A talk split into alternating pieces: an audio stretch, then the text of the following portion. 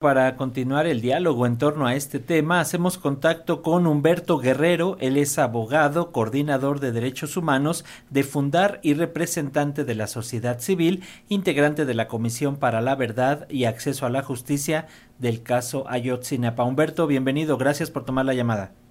¿Qué tal? Muy buenos días. Gracias por el espacio. Gracias, Humberto. Primero, eh, ¿Qué decir de la salida del GIEI luego de que señalaran que eh, no existen las condiciones para continuar con su labor ante tal cual la cerrazón de las Fuerzas Armadas para dar a conocer la información con la que cuentan? ¿Qué nos dices primero en torno a este asunto?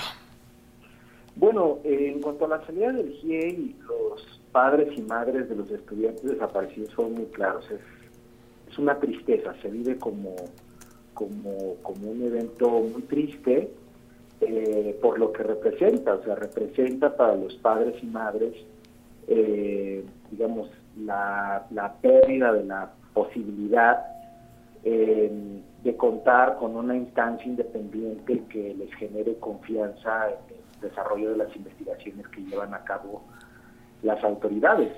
Y, y pues también, pues, digamos, genera una sensación de frustración porque lo que señala el informe del GIEI es que hay información sustantiva en poder de las Fuerzas Armadas, información generada por las propias Fuerzas Armadas, que podría contener información relevante sobre el paradero de los estudiantes y que a pesar de un decreto presidencial, a pesar de órdenes expresas del presidente de colaboración total por parte de todas las secretarías, la Secretaría de la Defensa y la Marina, pues eh, el ejército persiste eh, en una eh, actitud de no cooperación.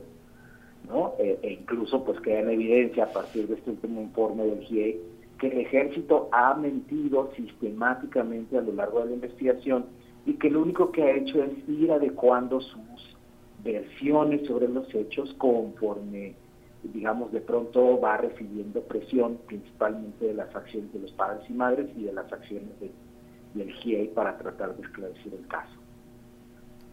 Y en este sentido, ¿cuál tendría que ser una respuesta de las autoridades, considerando esto que ya nos señalas, que, eh, bueno, hay información incluso que dio el ejército con documentación falsa o alterada, eh, lo que cada vez se ve más, la implicación también de la Marina, es decir, todos los órdenes de gobierno involucrados en este caso de Ayotzinapa, en donde las pruebas lo van dirigiendo hacia allá, pero tal pareciera que no se está viendo por parte del actual gobierno.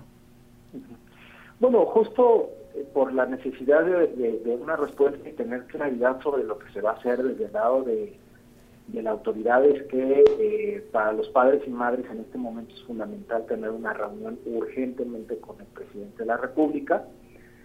Eh, el GIEI eh, en su presentación pues ha, hecho saber que, el presidente está al tanto del bloqueo, de la obstaculización en que ha en la que se ha involucrado el ejército en cuanto al trabajo del GIEI y lo que los padres y madres quieren es, de frente al presidente, viéndoles la cara, pues preguntarle qué es lo que va a hacer. Si, si, si el presidente va a dejar pasar esto, lo va a dejar así, eh, o si tiene alguna propuesta eh, pues de, utilizar lo último que le queda de, de, poder político no para hacer que las fuerzas armadas eh, pues pues cumplan con su obligación legal de cooperar con una investigación por grado de violaciones a derechos humanos.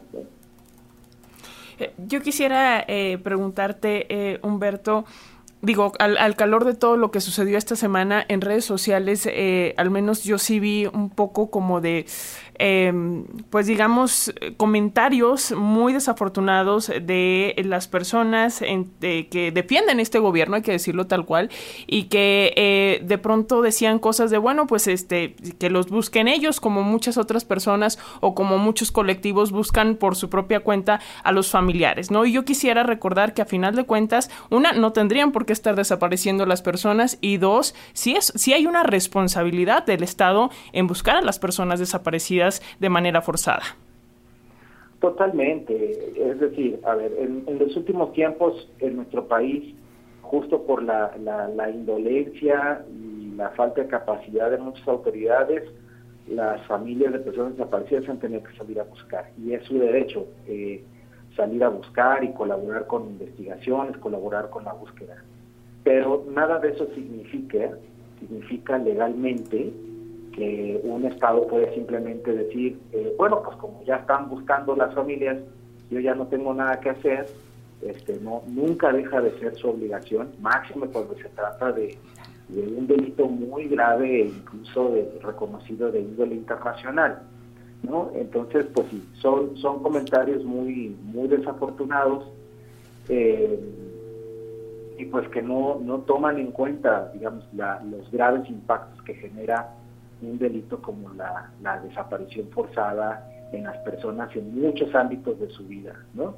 desde el ámbito individual, digamos, de, su salud individual, pero por supuesto que un delito de este tipo destroza a familias e incluso destroza comunidades, ¿no? Porque la confianza se, se va rompiendo, la confianza en todo y en todos. Claro, ¿qué es lo que va a continuar Humberto? ¿Qué es lo que, bueno, en, principio las, las, los familiares, padres y madres están exigiendo esta reunión directa con el presidente López Obrador y qué tendría que continuar? Estamos ya a escasos meses de que termine este gobierno. Eh, dice el presidente que existe la voluntad política, pero en los hechos padres y madres siguen señalando que no la hay. Sí, bueno, en lo inmediato, pues esta, esta exigencia directamente al presidente de la República, eh, pero por supuesto también continuará la exigencia en el espacio público, la movilización por parte de padres y madres, justo para tratar de sensibilizar e invitar a la sociedad a que no deje de poner atención a este caso y que no deje de poner presión en este caso y también eh, pues seguirá la vía de la observación internacional a través de otros mecanismos, ya no el GIEI, pero eh, eh, hay que recordar que hay una medida cautelar dictada por la Comisión Interamericana, que fue la que permitió que viniera el GIEI, que seguirá vigente y que en el contexto de esa medida cautelar se puede recurrir a mecanismos como audiencias públicas, donde el gobierno tendrá que comparecer frente a este organismo internacional y rendir cuentas de lo de, cómo va la investigación, de cómo van los avances, o incluso iniciar un, procedimiento ya con, de, de, queja individual, de petición individual, como se le conoce en el sistema interamericano, eh, pues que puede llevar este caso hasta instancias como la Corte Interamericana, ¿no? Pero son cosas que se irán valorando eh, después de ver las, las reacciones finales de este gobierno.